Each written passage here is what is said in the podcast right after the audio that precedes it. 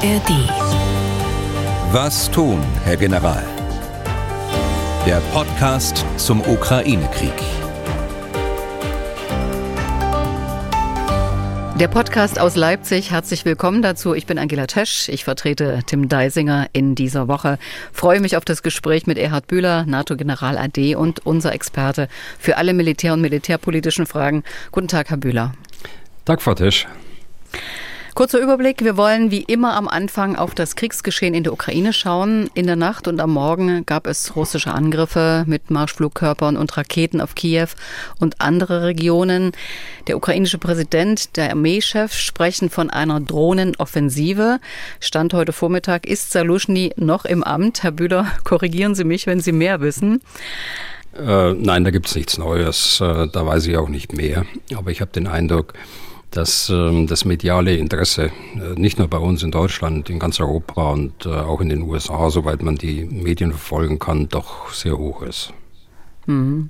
Außerdem soll es um das territoriale Führungskommando der Bundeswehr gehen. Ich hatte davon noch nie gehört, auch nicht vom Operationsplan Deutschland. Aber Herr Bühler, da bin ich mir sicher, Sie stehen da gut im Stoff.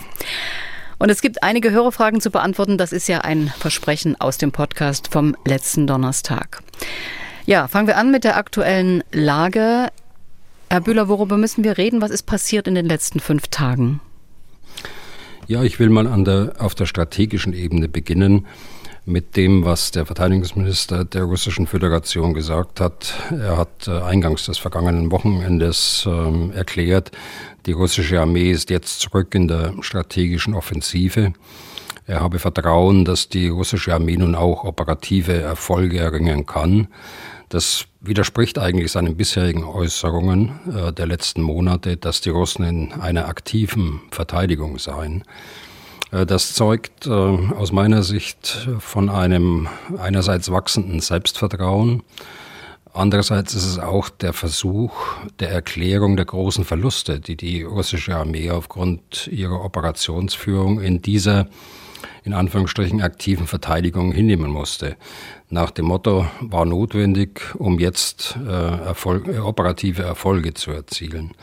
Wir werden sehen, ob dies auch eintritt. Äh, wenn es eintritt, müssen wir sehen, ob es ein Erfolg der russischen Armee oder der eklatante Munitionsmangel mittlerweile bei, insbesondere bei Artilleriemunition bei den Ukrainern sein wird. In jedem Fall glaube ich, äh, dass die Russen schon aus politischen Gründen vor der Präsidentenwahl in Russland im März versuchen werden, vorzeigbare äh, Geländegewinne zu präsentieren. Das ist ja immer bei Gelegenheiten, auch bei Feiertagen so ein bisschen so gewesen in den vergangenen zwei Jahren. Wie sieht es denn mit Luftoperationen der Russen aus? Heute Nacht, die Luftangriffe auf Kiew zum Beispiel, hatten wir eingangs, hat schon erwähnt. Ja, in den letzten Tagen hatten wir äh, immer mal wieder Drohnenangriffe kleineren Umfangs, offenbar um die Luftverteidigung der Ukraine auszutesten und auch ein Stück weit abzunutzen. Äh, heute Nacht war es dann mal wieder so weit, dass die Russen einen massiven äh, Angriff mit Drohnen, mit Marschflugkörpern und ballistischen Raketen und auch den berüchtigten S-300 äh, mit ihren kurzen Flugzeiten gestartet haben. Dies reiht sich ein in eine Serie von schweren Angriffen in diesem Jahr bereits äh, zum Jahreswechsel dann am 8. Januar, am 23. Januar und äh, jetzt am äh, 7. Februar. Der Angriff äh, zeichnete sich bereits kurz nach Mitternacht mit dem Start der strategischen Bomber, wie üblich aus dem Raum Murmansk und aus dem Raum um Moskau an. Ähm, das dauert immer so einige Stunden, bis die Marschflugkörper äh, dann in den Räumen über dem Kaspischen Meer abgesetzt werden können und äh, dann am Morgen in der Ukraine ankommen. Es gab landesweit Luftalarm. Äh, Ziele waren die westliche Ukraine im Raum Lemberg, der Raum Kiew, Kharkiv, insbesondere hier mit äh, S-300, Mikolajew im Süden. Es bildet sich immer mehr ein Muster heraus. Äh, diese äh, schweren äh, Angriffe, die können nicht kontinuierlich laufen. Ganz offensichtlich haben sie nicht die Mittel dazu.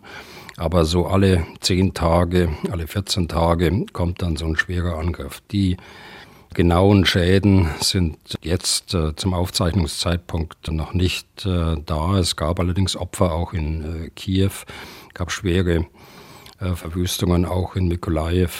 Aber ein genaueres Schadensbild haben wir im Augenblick noch nicht. Da sage ich gleich mal, dass wir kurz nach elf angefangen haben aufzuzeichnen, also insofern noch der Stand Vormittag. Genau.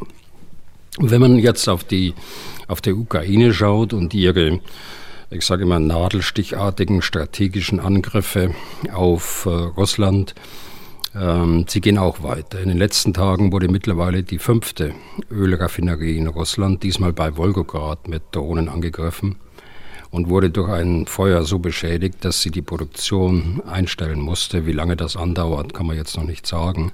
Aber die Russen sagen selber, dass sie im äh, Januar etwa 30 Prozent weniger an äh, Ölexporten und anderen ölbasierenden Produkten hatten. Das äh, führen sie zwar auf Mängel in der Infrastruktur zurück und fehlende Ersatzteile aufgrund der Sanktionen, aber da ist mit Sicherheit auch mit Schuld die, die Angriffe auf die Ölraffinerien im Raum äh, Kaliningrad, äh, St. Petersburg, in Krasnodar oder in der Region Krasnodar und jetzt eben auch in Wolgograd. Herr Bühler, wenn wir auf den Frontverlauf am Boden schauen, da scheint ja kaum etwas äh, zu passieren. Wie muss man sich denn diese Situation vorstellen? Werden da noch Minen geräumt? Geht der Stellungsausbau voran? Äh, oder ist das alles im wahrsten Sinne des Wortes eingefroren? Lassen Sie mich noch eine Ergänzung vielleicht machen, die jetzt mit Luftoperationen nichts zu tun hat, äh, aber auch ein ähm, eher strategisches Ziel ist. Und das ist der erneute Angriff auf die Bohrinseln westlich der Krim hier haben die Russen Radareinrichtungen stationiert und äh, diese Inseln wurden erneut von äh, äh, ukrainischen Spezialkräften attackiert und äh, die Einrichtungen dort unbrauchbar äh, gemacht. Das sehen wir nicht zum ersten Mal. Das war schon mal der Fall. Aber jetzt zu Ihrem, zu Ihrem Punkt. Nein, natürlich, da ist nichts eingefroren. Die Kämpfe gingen und gehen unvermindert weiter mit äh, den Brennpunkten in Kupiansk, in Bachmut, äh, in Avdivka und auch an der Nahtstelle zwischen Donetsk und äh, im Süden. Am kritischsten ist die Lage wohl in Avdivka. Hier ist es äh, den Russen gelungen, im Norden und im Süden den Stadtrand der Stadt zu erreichen. Sie versuchen jetzt nicht mehr, die Stadt einzukreisen, also weiter westlich den Ring um Avdivka zu schließen, sondern sie greifen im bebauten Gelände frontal gegen die Verteidiger an. Äh, die Russen haben diese Erfolge mit großen Verlusten erkauft. Die Ukrainer kämpfen gerade in Avdivka nicht nur gegen die Russen, sondern auch äh, gegen den Munitionsmangel bei der Artillerie. Sie versuchen das mit Drohnen wettzumachen. Sie haben im gesamten Raum Avdiivka etwa 2000 äh, Soldaten eingesetzt, darunter zwei ihrer erfahrensten Brigaden. Und ich glaube, dass, wenn ihnen die Munition nicht ausgeht, äh, dass sie den Raum Avdiivka halten können. In Kupiansk im Norden dauert die Offensive nun auch schon seit Oktober an hier gibt es auch äh, keine greifbaren Erfolge. Nun gibt es aber wieder Meldungen, nach denen die Russen eine große Zahl von Soldaten zusammenziehen sollen. Diesmal äh, sollen es 40.000 sein. Solche Gerüchte gab es äh, vor Wochen schon einmal, da waren es 100.000. Sie kommen eigentlich immer aus der gleichen Quelle. Das ist das Umfeld oder eher persönlich des zuständigen ukrainischen Verwaltungschefs. Und das Motiv ist auch klar, man äh, will im, im Schwerpunkt äh, der ukrainischen Verteidigung sein. Man möchte möglichst viele ukrainische Verteidiger in der Region haben, damit eben Kupiansk äh, nicht gefährdet ist. Ein verständliches Motiv. Ob das der Wahrheit entspricht, ähm, da gibt es auch unterschiedliche Auffassungen. Da setze ich zumindest aber ein Fragezeichen dran. Fest steht, dass die Russen immer die Möglichkeit haben, Querverschiebungen vorzunehmen, also Truppenteile aus anderen Bereichen der Front rauszunehmen und äh, in einen neuen Schwerpunkt äh, reinzuschieben. Das scheint mir der Fall zu sein im Raum Kupiansk. Aber ich denke, dass auch hier mit der Einschränkung, äh, sofern die Unterstützung mit Artilleriemunition äh, vorhanden bleibt, dass die Ukrainer dort den Raum Kupiansk halten können. Herr Bühler, Sie haben in einem der letzten Podcasts und da auch nicht zum ersten Mal gesagt, wenn die ukrainische Armee den Russen wirklich Schaden zufügen will, dann muss sie den Strom an Nachschub für die russische Armee unterbrechen, Logistikzentren zerstören, auch Bahn- und Straßenverbindungen. Am Sonntag soll nach ukrainischen Angaben eine russische Leitstelle für Kampfdrohnen zerstört worden sein. Helfen Sie mir da bei der Einordnung, ist das ein empfindlicher Schlag? Also das ist sicher ein empfindlicher Schlag gegen einen Gefechtsstand, der für den Drohneneinsatz zuständig war. Der äh, liegt aber eher auf der taktischen Ebene, auf der örtlichen Ebene. Und deshalb hat es auch nur taktische Bedeutung und äh, keine überragende Bedeutung, also für die ukrainische Verteidigung insgesamt. Das heißt, äh, da kann man jetzt in Ruhe den Schaden ersetzen und oder vielleicht eine andere Leitstelle übernimmt das Ganze. Genau, also die, die Lücke wird sehr schnell geschlossen sein. Unabhängig davon ist es natürlich für die Kräfte, die dort in der Umgebung eingesetzt sind, eine temporäre Schwächung, die die Ukraine mit, dieser, mit der Ausschaltung dieses Gefechtsstands auf jeden Fall erreicht hat. Wenn wir auf die ukrainische Seite schauen, Präsident Zelensky hat auch an diesem Wochenende am Sonntag Frontabschnitte im Südosten der Ukraine in der Region Saporischia besucht. Er hat mit Soldaten gesprochen, er hat Orden verteilt. Ist das eigentlich so aus Ihrem Empfinden nach zwei Jahren Krieg noch eine starke Geste der Unterstützung oder dann doch schon der verzweifelte Versuch, die ja müde und abgekämpften Soldaten irgendwie noch zu motivieren? Also er hat ja das schon mehrfach gemacht im Laufe des Krieges, eigentlich häufiger, als man eigentlich denkt, denn äh, mit einem solchen Besuch in unmittelbarer Frontnähe ist natürlich auch ein hohes Risiko für den Präsidenten selbst und seine Umgebung verbunden. Aber ich halte das schon für ein wichtiges Zeichen, ein wichtiges Zeichen der Anerkennung äh, für die Soldaten dort vor Ort äh, an der Front. Das hat positive Wirkung, das denke ich. Das ist äh, gemeint sicher als starke Geste der Unterstützung, wie Sie es formulieren. Ähm, der verzweifelte Versuch, müde abgekämpfte Soldaten zu motivieren. Ich glaube, an dem Punkt stehen wir noch nicht. Allerdings muss man tatsächlich äh, sagen, nach, nach zwei Jahren Krieg. Und äh, wenn die Soldaten zwei Jahre Krieg mitgemacht haben, äh, sind sie schon abgekämpft. Da gibt es gar, gar keinen Zweifel. Bevor ich in die Aufzeichnung heute gegangen bin, kam auch noch die Nachricht, also das Parlament in Kiew hat das Kriegsrecht und auch die Mobilmachung noch einmal um drei Monate verlängert. Das geht also für die Soldaten weiter. Trotzdem, Sie sagen, dieser Frontbesuch, das macht er regelmäßig und das nützt auch. Aber es war natürlich auch in einer Zeit, wo über die Ablösung des Armeechefs spekuliert wird. Der ist ja in der Truppe sehr beliebt. Kann man ja schon unterstellen, dass Zelensky da auch versucht, etwas Bodengut zu machen, oder? Das ist richtig, er ist sehr beliebt. Äh, beliebt. Er spielt eine überragende Rolle, wegen seiner Position als Generalstabschef sowieso, aber darüber hinaus auch wegen seiner Persönlichkeit seine äh, Offenheit, seiner Charaktereigenschaften. Ich habe das im letzten Podcast schon mal beschrieben, aber auch äh, aufgrund seiner äh, operativen Fähigkeiten. Also äh, Neuigkeiten äh, gibt es, wie ich eingangs sagte, eigentlich nicht, aber es gibt nach wie vor ein hohes mediales äh, Interesse, das sich in täglichen Artikeln der amerikanischen und der europäischen Medien niederschlägt. Man hat manchmal den Eindruck, es wird auf eine drohende Ablösung gewartet, ähm, vielleicht auch regelrecht äh, eine solche Ablösung herbeigeschrieben. Ich hielte eine Ablösung von Saluschny für einen schweren Fehler. Also mir ist nichts bekannt, was man ihm wirklich vorwerfen könnte. Es sei denn, es gibt ähm, da persönliche Animositäten, äh, nicht unbedingt zwischen den Führungspersönlichkeiten selbst, aber in deren Umfeld oder im schlimmsten Fall auch zwischen beiden selbst. Hm. Können denn die westlichen Partner, können die denn wirklich die Verfasstheit, sage ich mal, und die Moral in den Reihen der ukrainischen Streitkräfte und eben auch, was Sie gerade beschrieben haben, für an den Führungsspitzen, kann man das wirklich einschätzen oder ist das auch viel Hörensagen?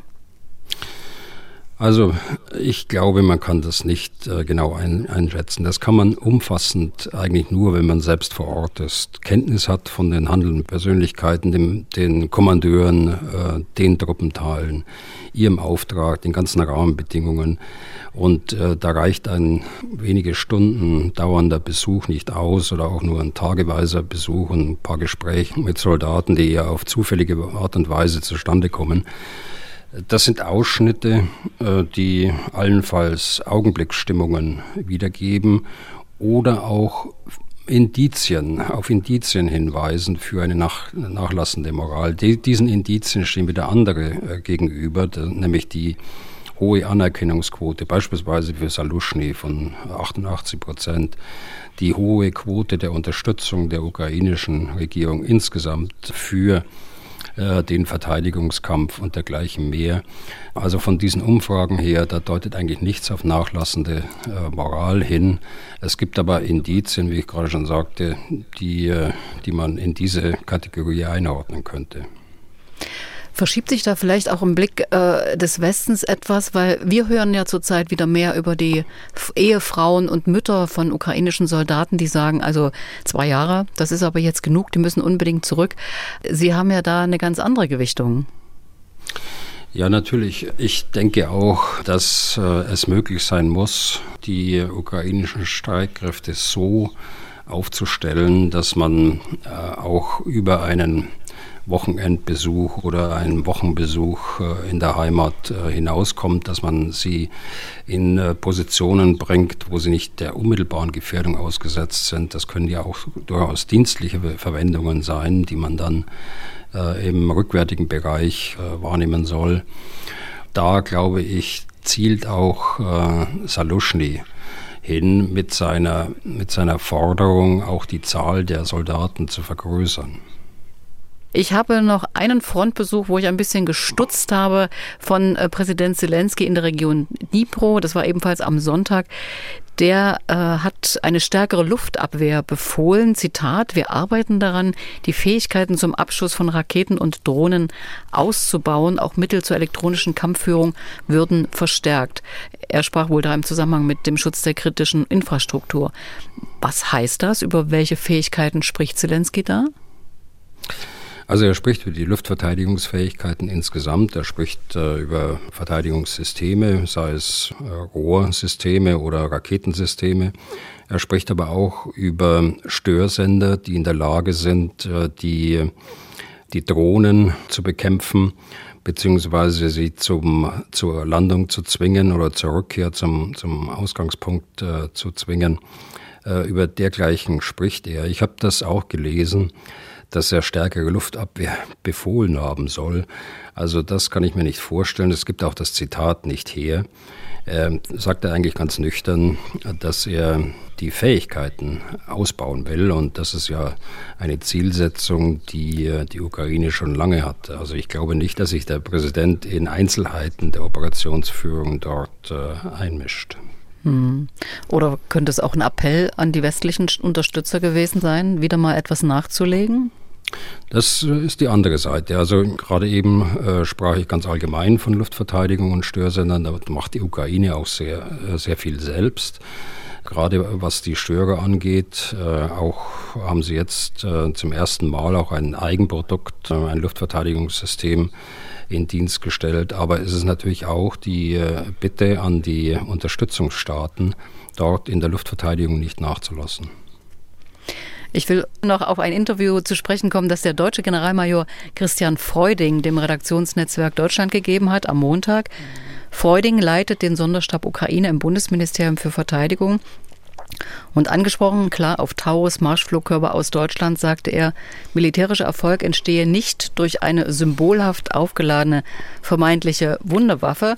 Ich glaube, da könnten Sie unterschreiben, Herr Bühler, oder? Mhm. Und weiter wörtlich, viel wichtiger ist der langfristige, strukturierte Fähigkeitsaufbau der ukrainischen Streitkräfte, den wir jetzt angehen. Und hier übernimmt Deutschland bei einer der zentralen Fähigkeiten der Luftverteidigung eine Führungsrolle. Wovon spricht Freuding? Hm. Ja, vielleicht kurze Bemerkung zu General Freuding. Er ist ja nicht nur Leiter des Sonderstabes Ukraine, sondern auch Leiter des Planungs- und Führungsstabs des BMVG insgesamt. Ich kenne ihn seit einigen Jahren und ich äh, will da nur sagen und das zusammenfassen. Äh, es ist gut, dass Deutschland solche Menschen an Schlüsselpositionen in unserem Verteidigungsministerium hat. Ja, äh, er hat durchaus recht, äh, dass der Taurus keine Wunderwaffe ist. Es ist aber genau eine Waffe, die zur Strategie der Ukraine passt, die wir auch schon mehrfach besprochen haben, die wir auch unterstützen sollten. Symbolhaft ist er nicht durch die Unterstützung derer geworden, äh, die seine Abgabe seit mittlerweile einem Dreivierteljahr empfehlen, sondern die völlig intransparente und nicht nachvollziehbare Argumentation anderer. Also wobei nach allem, was man so hört, sich das BMVG durchaus für eine Abgabe ausgesprochen hat. Aber nochmals, ich sag's wie der Minister Pistorius, ich bin's leid, äh, über dieses Thema zu sprechen. Da mögen die Historiker nach Öffnung der Akten äh, später einmal urteilen. Freuding spricht die Langfristperspektive der, der Ukraine an und sagt, dass sie viel wichtiger ist. Da stimme ich absolut zu. Darüber haben wir auch hier im Podcast häufiger gesprochen. Ein systematischer Ansatz, der die Ukraine langfristig in die Lage äh, versetzen soll, die Sicherheit für ihr Land zu organisieren, und äh, dazu gehört, wenn man es auf den militärischen Bereich reduziert, eben eine Ausstattung der Land-, Luft- und Seestreitkräfte. Da gibt es mittlerweile viele Staaten aus der sogenannten Rammstein-Kontaktgruppe, die Verantwortung übernommen haben. Deutschland unter anderem für den Bereich der Luftverteidigung, aber auch für den Bereich der Artillerie bei den Landstreitkräften. Andere Länder haben sich langfristig für andere Fähigkeiten verantwortlich erklärt. Das heißt, das ist ein strukturierter Ansatz, der sicher langfristig zum Erfolg führt. Kurzfristig, und das ist die andere Seite, brennt es aber in der Ukraine an allen möglichen Stellen, unter anderem bei der Munition, aber auch an anderen Stellen ist äh, von allem zu wenig da. Wenn das nicht geleistet wird, dass man die Ukraine jetzt ad hoc kurzfristig äh, unterstützen kann, wenn das nicht geliefert wird, äh, was man jetzt braucht, dann brauchen wir uns über die Langfristperspektive keine Gedanken mehr zu machen.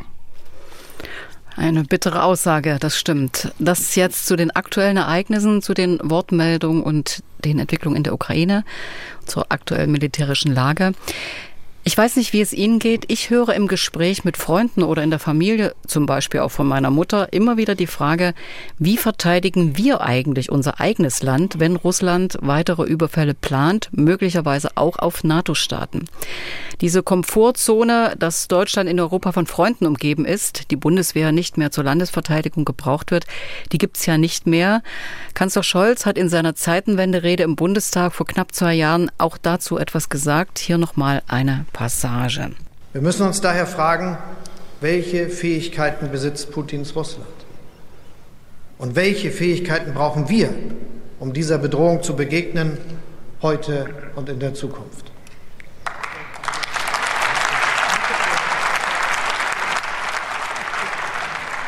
Klar ist, wir müssen deutlich mehr investieren in die Sicherheit unseres Landes, um auf diese Weise unsere Freiheit und unsere Demokratie zu schützen.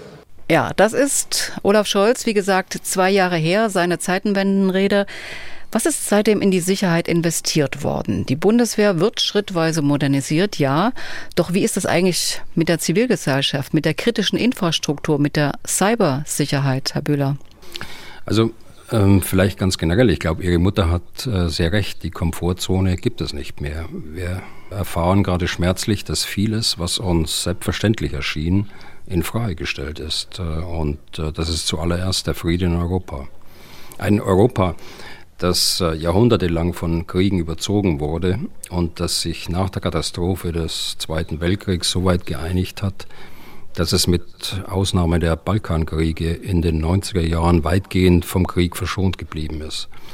Ich will mal einen Gedanken voranstellen, bevor wir zu Einzelheiten kommen, der mir wichtig ist. Äh, die Kernfrage stellt sich mir immer, inwieweit sind wir als Gesellschaft bereit, das Erreichte zu schützen und zu bewahren? Inwieweit sind wir bereit, das zu verteidigen, was uns wichtig ist? Also Demokratie, Freiheit, Rechtsstaatlichkeit, angemessenen Wohlstand. Man könnte die Liste fortsetzen. Das ist keine Aufgabe von Sicherheitsbehörden und der Bundeswehr allein. Das müssen wir in unserer Gesellschaft mit uns ausmachen, wir müssen das diskutieren und wir müssen uns entscheiden. Und äh, ja, wenn wir uns entschieden haben, und Sie haben das äh, Zitat gerade äh, nochmal gebracht aus der Zeitenwende-Rede, dann müssen wir gesamtstaatlich in unsere Sicherheit investieren. Es soll einen Operationsplan Deutschland geben. Zumindest arbeitet die Bundeswehr nach eigenen Aussagen an einem Entwurf, der im Frühjahr vorgelegt werden soll. Also wir sind momentan, glaube ich, noch nicht in der Phase zu investieren, sondern erst einmal zu planen. Bevor wir da tiefer einsteigen, über welche Szenarien reden wir denn eigentlich, die passieren könnten und Deutschland destabilisieren könnten? Also auch unterhalb äh, eines Krieges zum Beispiel. Also Deutschland, und äh, das muss man auch hier voranstellen, ist nicht mehr Frontstaat in der Verteidigung Europas. Das heißt, die NATO-Kampftruppen, äh, die Europa in den von uns aus gesehen östlichen Staaten äh, verteidigen, die tun das unter Teilnahme von Truppenteilen der Bundeswehr. Darum geht es also nicht äh, in diesem Operationsplan Deutschland. Es geht um die rückwärtigen Gebiete Europas, äh, wie zum Beispiel Deutschland. Welche Risiken und Gefahren gibt es dort? Wie kann die Bundeswehr eigene militärische Verteidigungsanlagen schützen? Wie kann es den Aufmarsch der alliierten Truppen durch die sogenannte Drehscheibe Deutschland unterstützen? Und was kann die Bundeswehr zur zivilen Verteidigung beitragen? Es geht ferner auch darum, wie die zivile Seite zu der militärischen Aufgabe der Unterstützung des Aufmarsches der NATO-Partner beitragen kann. Es geht also um die Umsetzung des Prinzips der Gesamtverteidigung, die ja eine militärische und eine zivile Seite hat. Und äh, das erfordert eine zivil-militärische Interaktion der jeweils äh, zuständigen und dazu befähigten äh, Stellen. Und das drückt sich auch in der Erarbeitung dieses Operationsplans aus, wo also Militärs und zivile Dienststellen zusammensetzen. Also das heißt, da kommen auch Innenpolitiker, zivile Ebene, Kirche meinetwegen, Innenministerium, Länder und Kommunen alle zusammen, um das zu beschließen oder zumindest zu planen? Also es hat eine Auftaktveranstaltung gegeben über drei Tage, das berichtet das Ministerium auf seiner Webseite. Über drei Tage sind äh, die Länder und äh, wohl ausgewählte Ministerien und Vertreter von äh, äh, Kommunen, Landkreisen informiert worden äh, über die Zielrichtung und haben ihre Punkte einbringen können. Ja, das ist eine Interaktion, die hier stattfinden muss, äh, um die Gesamtverteidigung insgesamt mit den beiden Säulen des Militärs und der zivilen Verteidigung dann tatsächlich auch auszugestalten und umzusetzen. Es gibt ja so Szenarien, wo man äh, wirklich ein Land zum Stillstand bringen kann, wo man Menschen zutiefst verunsichern kann. Chaos gehört dazu, Desinformation, zum Beispiel auch durch die sozialen Medien, äh, Cyberattacken auf Energieunternehmen, auf Krankenhäuser. Sind das alles äh, die Szenarien, die da auch mit berücksichtigt werden und wo man sagt, darauf wollen wir besser vorbereitet sein? Also es sind äh, insgesamt vier Risiken und Bedrohungen identifiziert worden. Das ist auf der einen Seite Desinformation und Propaganda, um die Bevölkerung zu verunsichern, zu spalten, die Regierungsfähigkeit zu unterminieren, Entscheidungen zu beeinflussen. Das sind zweitens äh, die Bedrohung durch Cyberattacken äh, auf kritische Infrastrukturen im Verkehr, in der Telekommunikation, im Bereich äh, Wasser, Energie, in der Finanzwirtschaft. Das sind drittens die Ausspähung von Verteidigungsplanungen durch gegnerische Nachrichtendienste. Und äh, das ist viertens äh, Sabotage an kritischen Infrastrukturen, insbesondere im Verkehr und Energie, muss man da wohl nennen, aber da gibt es sicher auch andere. Das Ganze äh, als sogenannte hybride Operationen, die unterhalb der Schwelle eines offenen Krieges beginnen und äh, stattfinden können. Und zum Teil äh, ja permanent geführt werden, wenn man alleine an den Informationskrieg denkt, der bereits seit äh, zwei Jahren andauert. Und letztlich, und das äh, ist jetzt äh, noch nicht öffentlich bekannt, aber da bin ich mir auch sehr sicher, dass man auch äh, über die Abwehr der Bedrohung durch Raketen und äh, Marschflugkörper reden muss und äh, die nationalen Gesichtspunkte hier formulieren muss und die nationalen Maßnahmen über das hinaus, was äh, die NATO im Rahmen der integrierten Luftverteidigung äh, des gesamten NATO-Gebiets äh, selbst plant und, und durchführen kann, wenn es denn erforderlich ist. Das heißt, Deutschland wird da mehr tun als bisher, sich nicht mehr nur auf das verlassen, was die NATO bislang tut? Nein, aber es muss ja eine nationale Führungsfähigkeit auch da sein. Äh, zum Beispiel bei Eindringen von, von Flugzeugen in den nationalen äh, Raum. Da muss also zumindest ein nationales Lagebild da sein. Äh, sowas haben wir auch. Das äh, ist in, in Kalka, äh, das auch zivil und militärisch besetzt sind. Hier sind also auch zivile Dienststellen vertreten, Polizeidienststellen vertreten, um die Luftsicherheit zu gewährleisten. Herr Bühler, die hybriden Bedrohungen, die Sie gerade genannt haben, Desinformation, das Ausspähen von Daten, erinnert mich an Praktiken in der DDR zum Beispiel des Staatssicherheitsdienstes oder auch des sowjetischen KGB, sicher nicht auf dem hohen Niveau, aber vom Prinzip her schon. Hat man das in Deutschland viel zu lange unterschätzt und da auch nicht genug getan? Also die beschriebenen Aktivitäten gehören zum Aufgabenkatalog der, der russischen Geheimdienste. Das ist nichts Neues. Äh, viele haben allerdings die Bedrohung durch Russland nicht wahrhaben wollen. Das ist leider so. Nicht alle. Äh, die Bundeswehr gehört mindestens seit 2014 dazu. Im Übrigen aber auch nicht nur die Bundeswehr. Das gibt mir Gelegenheit, eine Sache anzusprechen, auf die mich Professor Jan-Klaas Behrens äh, von der Europa-Universität äh, Viadina in, äh, in Frankfurt-Oder hingewiesen hat. Professor Behrens ist ein bekannter Osteuropa-Experte in unserem Land. Ich hatte kürzlich ähm, in Bezug auf Finnland gesagt, dass Finnland eines der wenigen Länder ist, die auch in den Phasen der Partnerschaft mit Russland die Beobachtung und die Beurteilung der militärischen Fähigkeiten und der politischen Lage äh, in Russland niemals aufgegeben hat. Im Gegensatz ähm, zu manchem Staat im Westen oder in Zentraleuropa. Professor Behrens macht zu Recht äh, darauf aufmerksam, dass es doch sehr viele Osteuropa-Experten äh, gegeben hat, die äh, sich äh, kritisch mit der Rolle Russlands auseinandergesetzt haben, die aber nicht gehört worden sind. Warum? Weil man irgendwie an den eigenen ostpolitischen Dogmen, wie er sagt, äh, auf jeden, um jeden Preis festhalten wollte. Also er meint, das kann ich wenig beurteilen, aber das kann ich nachvollziehen, mit wenigen Ausnahmen würde die deutsche Osteuropa-Forschung auf einem ähnlichen Niveau stehen wie die, die finnische. Und äh, er fügt noch einen Punkt an, der eigentlich auch für uns alle gilt, äh, die wir das, die wir glauben, das richtig beurteilt zu haben. Äh, selbstkritisch äh, müssen wir uns fragen, Zitat jetzt wieder von Professor Behrens, warum sind wir nicht durchgedrungen? Äh, nicht äh, in den Ministerien, nicht in den Ämtern oder Parteien. Zitat Ende. Also dem kann ich mich in vollem Umfang anschließen. Insgesamt haben wir in Deutschland äh, kein Erkenntnisproblem, das schließe ich jetzt auch daraus. Es fehlt aber an einer sicherheitspolitischen Diskussion in unserem Land, äh, die diese Erkenntnisse von Forschung und äh, Sicherheitsexperten aufnimmt. Und äh, weil das so ist, äh, haben wir ein Umsetzungsproblem. Das ist äh, eigentlich unser Problem. Es ist im Weißbuch 2016 alles sehr schön beschrieben. Es ist äh, die Konzeption der Bundeswehr in den Jahren 17, 18 äh, entstanden ein notwendiges Fähigkeitsprofil dazu.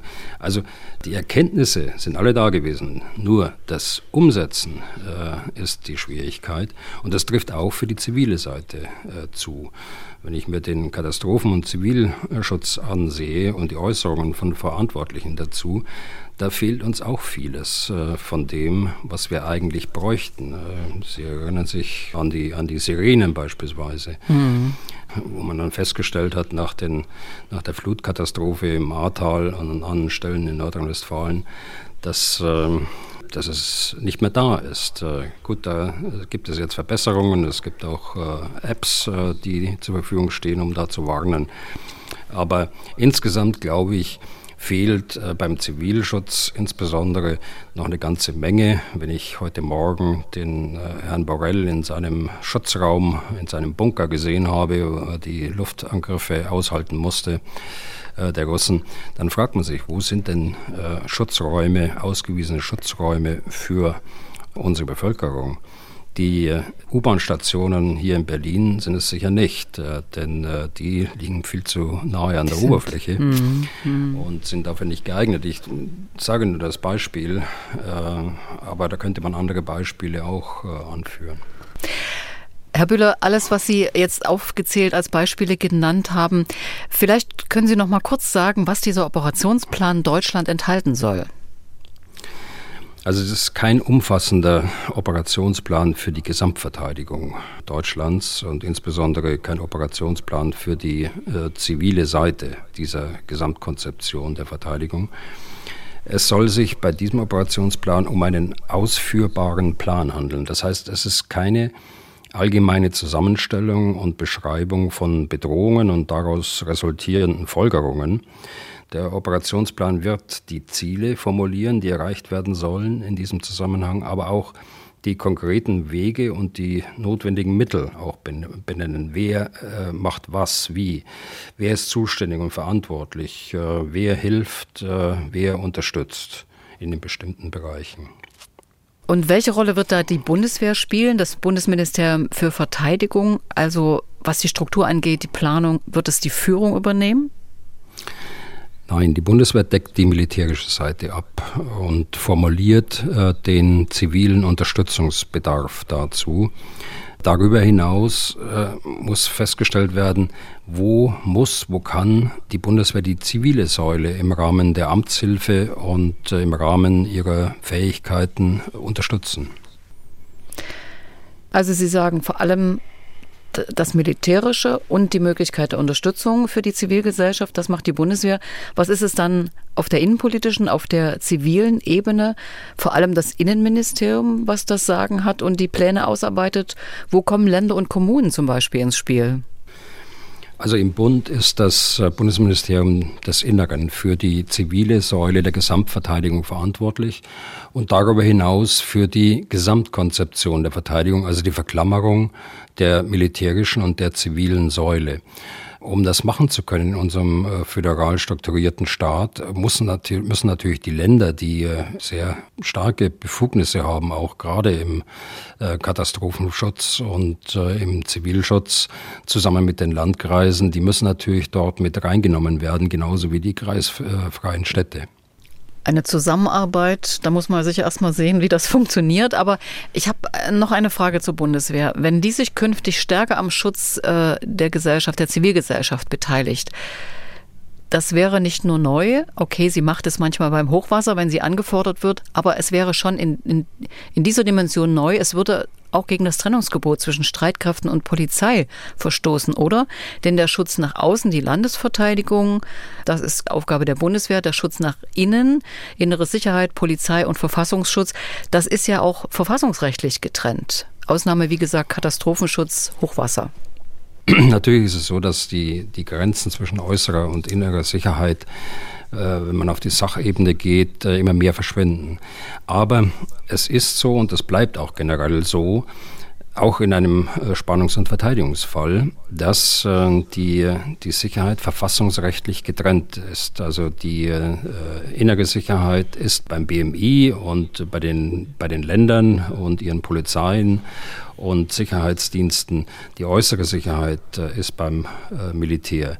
Im Spannungs- und Verteidigungsfall greifen allerdings äh, die sogenannten Sicherstellungsgesetze zur Unterstützung der militärischen Verteidigung und zur Versorgung der Zivilbevölkerung.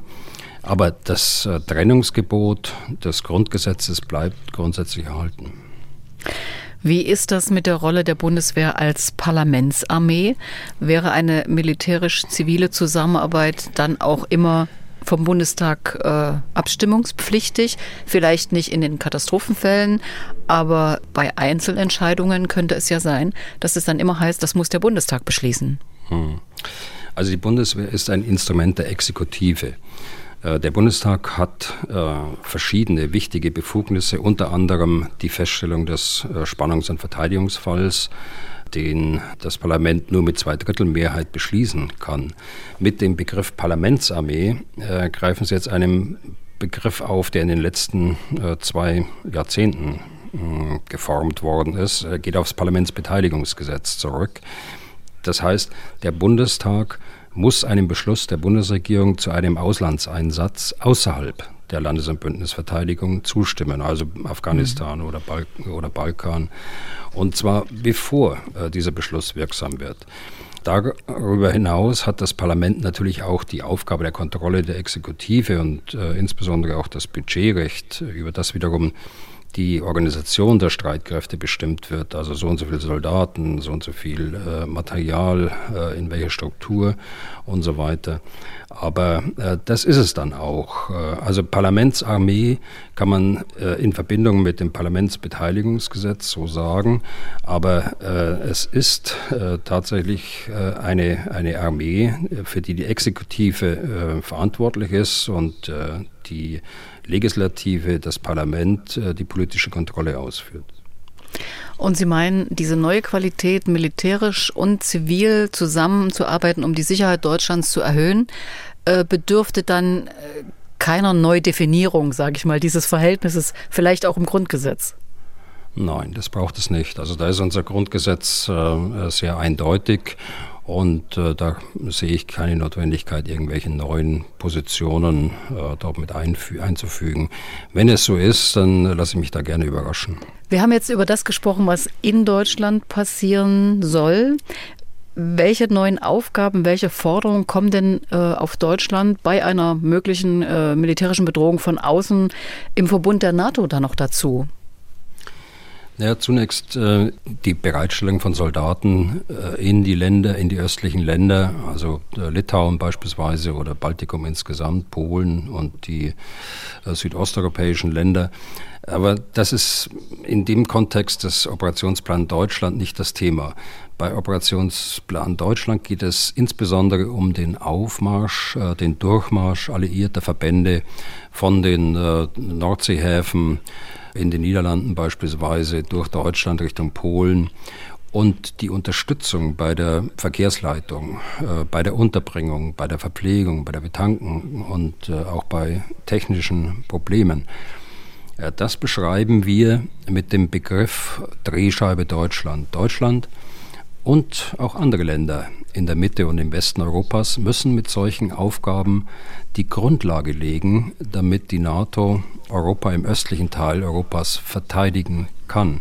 Also so hängt es dann äh, zusammen. Erst wenn diese Aufgabe erfüllt ist, äh, kann auch tatsächlich die Verstärkung und äh, die Verteidigung Europas in den östlichen Bundesländern stattfinden.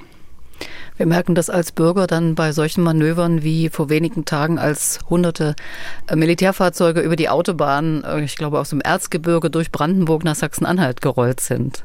Ja, genau. Das sind wir lange nicht gewohnt äh, gewesen. Das ist jetzt äh, das Kennzeichen für die äh, Großübung Steadfast Defender der NATO, die im Augenblick anläuft und dann in unterschiedlichen Räumen in Europa stattfindet.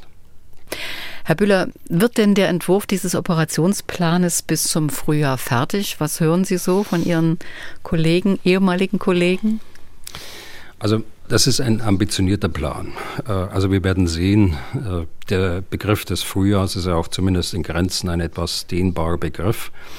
Aber ich bin mir sicher, dass jetzt sehr viel äh, Energie und Kraft eingesetzt wird, um den Plan so schnell wie möglich, auch unter Einbeziehung der zivilen Seite, der Amtsseite der Bundesministerium der Länder, wie auch ausgewählter ziviler gewerblicher Unternehmen, äh, die das Ganze auch äh, mit unterstützen müssen, dann durchgeführt wird. Und die Umsetzung, ist es ein Projekt, das auf Jahre angelegt ist, auf Jahrzehnte? Naja, das ist ein äh, Plan, der mit dem heutigen Kenntnisstand äh, geschrieben wird, der aber aufgrund aktueller neuer Entwicklungen, neuer Bedrohungen, veränderter Bedrohungen äh, auch ständig nachgebessert werden muss. Der Blick also in die Zukunft. Was müssen wir tun, damit wir auch Deutschland sicherer machen können? Da würde ich jetzt mal einen Schnitt machen. Ich nehme an, wir werden da noch drüber sprechen, Herr Bühler, wenn äh, der, der Entwurf zumindest vorliegt, dann auch die Details noch ein bisschen konkreter sind. Ich würde jetzt gerne einige Hörerfragen beantworten. Wenn Sie Fragen an Herrn Bühler haben, schreiben Sie uns gern eine E-Mail general.mdr.de, general.mdr.de. Und äh, beginnen möchte ich mit einer Frage, die sich auf den Podcast vom 2. Februar, also den letzten Podcast, bezieht. Rainer Strahl stellt sich die Frage, nachdem er eben am Donnerstag Ihre Ausführungen über die Einsatzmöglichkeiten des Taurus gehört hat. Da ging es um die Tragfähigkeit des Eurofighters, um den immerhin anderthalb Tonnen schweren Marschflugkörper wirklich transportieren zu können, in die Luft zu kriegen. Herr Strahl fragt, Zitat, ist dem sonst so umfassend informierten General vielleicht ein Fehler unterlaufen? Und er verweist auf die Aussage des Taurus-Herstellers Taurus Systems GmbH nach Aussagen von des Geschäftsführers für Neukundenentwicklung, auf dessen Seite kann man das lesen, dass sowohl die F-18 als auch der Eurofighter als Trägerplattformen geeignet seien. Zitat, wir sehen keine Probleme der Integration in die beiden Trägersysteme und es seien mit dem Eurofighter bereits erfolgreiche Trageversuche gemacht worden. Herr Bühler, schafft er die anderthalb Tonnen oder dann vielleicht doch eher nicht so richtig? Also Fehler können mir natürlich unterlaufen. Ich bemühe mich, dass das nicht äh, häufiger vorkommt, bin aber dankbar für solche Hinweise, wenn man dann äh, Fehler gegebenenfalls korrigieren kann. Das ist aber hier nicht der Fall. Der Artikel ist kein Artikel der Tagus GmbH, das ist ein Artikel eines äh, Journalisten mit der zitierten Aussage äh, dieses äh, Tagus-Mitarbeiters. Der Artikel ist äh, fünf Jahre alt, also der ist aus dem Jahr 2019. Also die Versuche mögen ja für den Taurus erfolgreich gewesen sein, äh, nicht aber für den Eurofighter. Also ich bleibe da äh, bei meiner Auffassung, dass in der Auswertung der Trageversuche beim Eurofighter festgestellt wurde, dass der Taurus mit 1,5 Tonnen in Verbindung äh, mit seiner äh, Geometrie einfach dann auch äh, zu schwer für den Eurofighter ist, geschweige denn äh, für zwei äh, Taurus, wie auf der Fotomontage zu diesem Artikel ersichtlich ist. Da sind zwei äh, Taurus jeweils an den Flügeln aufgehängt und unter den Tragflächen zu sehen. Also der Taurus ist zu schwer, bereits beim Rollen auf dem Flugfeld, äh, beim Start und vor allem äh, bei der Landung. Äh, wenn es nämlich zu, aus irgendwelchen Gründen nicht zum Einsatz des Taurus kommt, hat er Schwierigkeiten, ohne äh, Beschädigung davon zu tragen, äh, dann auch tatsächlich zu landen. Man riskiert die Stabilität des Flugzeugs und vor allem des Fahrwerks.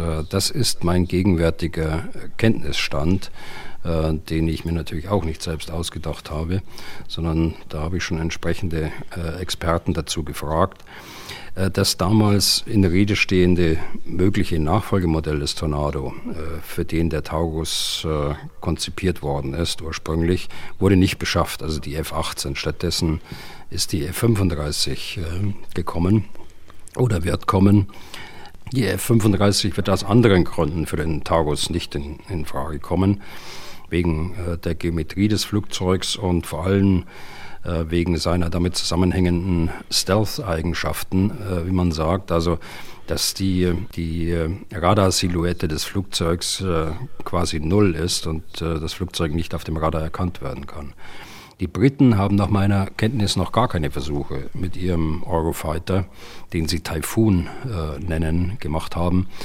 Äh, sie werden aber, wenn Sie es tun, keine anderen Erfahrungen machen, es sei denn, es gelingt Ihnen, irgendwelche strukturellen Verbesserungen am Fahrwerk oder sonst wie äh, durchzuführen. Aber das will ich bezweifeln.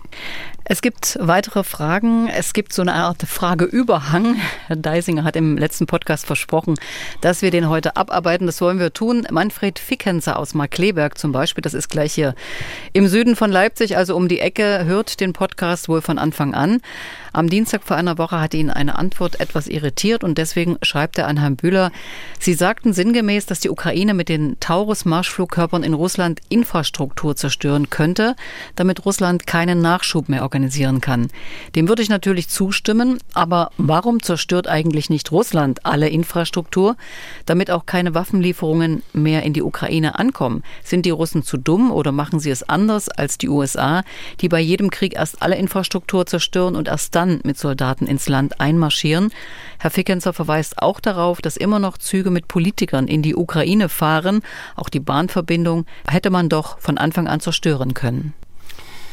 Also sinngemäß habe ich das gesagt, äh, weil ich davon überzeugt bin, dass dieser Ansatz vor allen Dingen in der Geografie der Ukraine der richtige ist. Also den Russen durch die Zerschlagung ihrer Logistik die Grundlagen für ihre Truppen, vor allen Dingen in der Südukraine, zu nehmen und auch äh, auf der Krim, die ja eine Waffen- und Logistikdrehscheibe darstellt, und vor allen Dingen auch zu vermeiden, dass man in einen verlustreichen Kampf an der, an der Frontlinie äh, reingezogen wird. Das machen die Ukrainer auch im Rahmen ihrer Möglichkeiten. Das äh, kann im Rahmen ihrer Möglichkeiten in dem notwendigen Maße nicht geschehen, wenn sie nicht weitreichende Waffen zur Verfügung haben. Und da spreche ich nicht von Drohnen, die zwar mehr als 1000 Kilometer äh, entfernte Ölraffinerien angreifen können, aber nur eben mit einigen wenigen Kilogramm an Sprengstoff. Die sind ausreichend für ein Öllager um das in Brand zu setzen, aber nicht ausreichend, um eine Brocke oder eine Eisenbahnlinie, also Nachschubwege zu zerstören. Dazu kommt, äh, dass die weitreichenden Waffen weit äh, vor den äh, Flugabwehrstellungen der Russen abgesetzt werden müssen, damit man nicht riskiert, dass die Flugzeuge, die sie tragen, abgeschossen werden. Und das gleiche Dilemma, jetzt bin ich bei der Frage, haben natürlich auch die, die Russen. Die Ukraine ist ein großes Land, doppelt so groß wie Deutschland. Die Russen müssen ihre Abstandswaffen äh, von den strategischen Bombern weit vor der Ukraine absetzen, meist über dem Kaspischen Meer. Die äh, Marschflugkörper müssen dann, um die westlichen Bezirke der Ukraine zu erreichen, äh, Tausende von Kilometern zurücklegen. Dazu kommt, dass die ukrainische Flugabwehr gegen solche Bedrohungen durchaus gut aufgestellt ist. Die Russen sind nicht dumm. Sie haben äh, auch häufiger versucht, auch erfolgreich, einige Male Waffenlager und auch äh, Eisenbahnen im Westen äh, der Ukraine anzugreifen. Aber es ist eben äh, schwierig aufgrund der, der großen Entfernungen. Es ist auch schwierig, solche Ziele nachhaltig zu zerstören. Das ist auch für die Ukraine und für die, für die Russen das gleiche Dilemma. Und die Russen haben gerade im letzten Winter andere Schwerpunkte gesetzt. Sie haben den Schwerpunkt darauf gesetzt, die Bevölkerung zu terrorisieren mit äh, Angriffen auf die Energieinfrastruktur, äh, Heizkraftwerke und dergleichen. Dann ist jetzt Thomas an der Reihe. Er war acht Jahre lang Zeitsoldat, hat während seiner Dienstzeit an drei Auslandseinsätzen teilgenommen. Und er fragt Sie, Herr Böhler, mittlerweile bin ich bei einer waffentragenden Bundesbehörde im uniformierten Dienst. Sollte der Ukraine-Konflikt weiter eskalieren und sich unter anderem auf Deutschland ausweiten, Besteht die Möglichkeit, dass der Staat mich wieder in die Truppe beordert oder habe ich einen gewissen Schutzstatus im Rahmen meiner Tätigkeit im öffentlichen Dienst? Wie wäre bei Verbleib bei meiner Behörde der Kombatantenstatus? Also eine waffentragende Bundesbehörde im uniformierten Dienst ist zum Beispiel die Bundespolizei. Es gibt zwar andere äh, in kleinerem Umfang, aber darum geht es ganz offensichtlich. Polizeibeamte unterliegen nicht der Wehrpflicht. Äh, das regelt das Wehrpflichtgesetz. Polizisten, ob in Uniform oder nicht, sind äh, zivile Sicherheitsbehörden. Folglich sind äh, Beamte aus diesen zivilen Behörden Zivilpersonen gleichzusetzen, die nach dem humanitären Völkerrecht nicht angegriffen oder auch anderweitig zu Schaden kommen dürfen. Kompetent zu sein heißt also, man darf angegriffen werden, muss sich aber als Kombatant äh, zu erkennen geben. Ähm, ein Kombatant hat dann gewisse Schutzrechte nach dem humanitären Völkerrecht, zum Beispiel bei einer Gefangennahme. Äh, die Ausnahme war der Bundesgrenzschutz im Westen. Äh, dessen Beamte hatten tatsächlich bis in die 90er Jahre hin, äh, hinein einen Kombatantenstatus. Ich gehe auch davon aus, dass das bei der Grenzpolizei der DDR auch so äh, geregelt war. Eine sehr spezielle Frage. Danke, Herr Bühler. Mirko Berger aus Berlin hat uns geschrieben, auch er sieht die Auseinandersetzung, die es zwischen Demokraten und Republikanern in den USA gibt und er fragt sich, wie soll das erst werden mit Donald Trump? Jetzt zitiere ich ihn mal, sein Brief war etwas länger. Donald Trump hat schon einmal die NATO als obsolet beschrieben und wir Europäer sind seitdem anscheinend nicht wach geworden, haben nicht erkannt, dass wir uns nicht unbedingt auf die USA verlassen sollten und selbst unseren Schutz gewährleisten müssen müssen. Nun meine eigentliche Frage, für wie wahrscheinlich Halten Sie es, Herr Bühler, dass ein Präsident Trump aus der NATO austritt? Welche Abschreckung wäre dann noch vorhanden? Und wieso halten es die Europäer nicht für notwendig, diesem Szenario vorzubeugen, obwohl schon 2014 klar war, dass wir das tun müssen? Also bin ich dankbar für die Frage. Ich will mal so beginnen. Es ist nicht sicher, dass Trump tatsächlich wiedergewählt wird. Das ist der Punkt eins. Und selbst dann, dann ist es keineswegs sicher für mich, dass die zweite Amtsperiode genauso aussieht wie die erste Amtsperiode. Äh, auch mit dem Austritt aus der NATO ist das so eine Sache. Das ist nicht mehr so einfach. Da muss mittlerweile der Kongress der USA das beschließen. Das kann der Präsident nicht einfach so per Dekret anordnen was auch immer äh, passiert, was wir als Europäer machen müssen, ist, dass wir den Amerikanern zeigen, dass es gut ist, äh, die Europäer auf ihrer Seite zu haben, dass sich äh, die Zeiten geändert haben, indem man zwar Beispiel das 2-Prozent-Ziel gemeinsam beschlossen hat, insgesamt aber doch von einigen Staaten gar nicht daran gedacht wurde, beziehungsweise noch schlimmer zu Hause auch bei uns das Gegenteil von dem gesagt und gemacht worden ist, was man gemeinsam beschlossen hat. Ich glaube, es kann nicht so schwer sein, die Amerikaner davon zu überzeugen, dass ein Austritt auch gegen die Interessen der Vereinigten Staaten wäre. Aber selbst wenn jetzt das alles so wäre, dass es so kommt, was ich für extrem, und das war die Frage, unwahrscheinlich halte, dann darf man jetzt nicht vollkommen illusionäre Rezepte präsentieren, wie eine kurzfristig zu schaffende europäische Armee. Das wird es allenfalls auf äh, sehr, sehr lange Sicht geben und äh, nicht bevor unser Europa ein demokratisch legitimierter Bundesstaat ist, äh, wenn es das überhaupt schafft. Eine europäische Armee unter einem Kommissar bei der Europäischen Kommission, unter der politischen Kontrolle des Europäischen Parlaments wird es ebenso wenig geben wie einen unter den Mitgliedstaaten rotierenden militärischen Oberbefehlshaber, wie ich es neulich wieder gehört habe, geschweige denn dass ein Atomkoffer, also die Entscheidungsgewalt über europäische Nuklearwaffen von einer europäischen Hauptstadt zur anderen weitergegeben wird. Das ist ebenfalls eine abwegige Idee. Aber das ist eben das, was äh, im Augenblick uns von einigen als Rezept da präsentiert wird.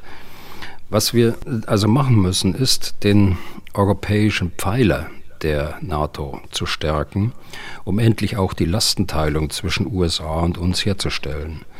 Das äh, wird die USA beeindrucken und letztlich auch äh, überzeugen, dass ein solches Szenario wie ein Austritt aus der NATO eben auch abwegig, abwegig bleibt.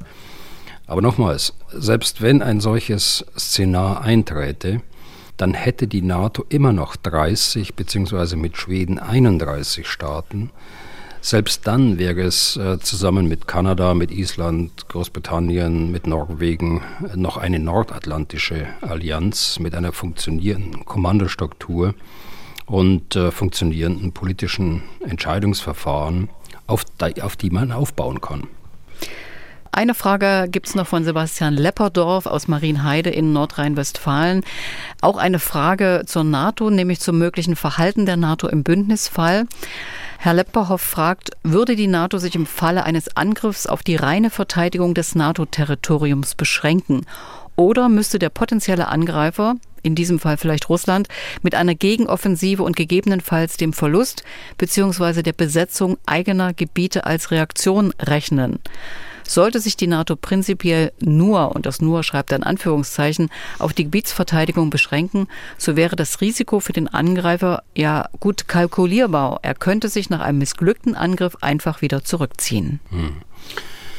Ja, das ist auch eine, eine gute Frage. Also die, die NATO ist ein Verteidigungsbündnis und die NATO wird sich konzentrieren auf äh, die Verteidigung.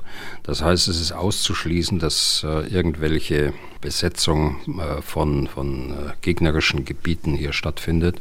Das möchte ich wirklich ausschließen. Das heißt aber nicht, dass äh, nicht auch ein Angreifer rechnen muss mit Raketen, mit Raketenschlägen in der Tiefe seines eigenen Landes, um dort militärische Ziele äh, zu bekämpfen, die äh, essentiell sind für dessen Angriffsoperation. Also das ist damit nicht gemeint, aber es ist keine Absicht erkennbar, dass man einen Angreifer mit einem Gegenangriff äh, angreift und äh, Teile seines äh, Territoriums unter die Kontrolle bringt. Das soll es an Fragen für heute gewesen sein. Wenn Sie weitere Fragen an Herrn Bühler haben, schreiben Sie uns gerne general.mdr.de. Und dann sage ich mal an der Stelle Danke für heute, Herr Bühler. Wir hören uns am Freitag wieder. Ja, gern geschehen, Frau Tesch. Dann bis Freitag. Bis Freitag. Und wie alle Folgen unseres Podcasts Was tun, Herr General, finden Sie auch die gerade gehörte in der App der ARD Audiothek bei mdr.de und überall, wo Sie Podcasts hören. Was tun, Herr General? Der Podcast zum Ukraine-Krieg.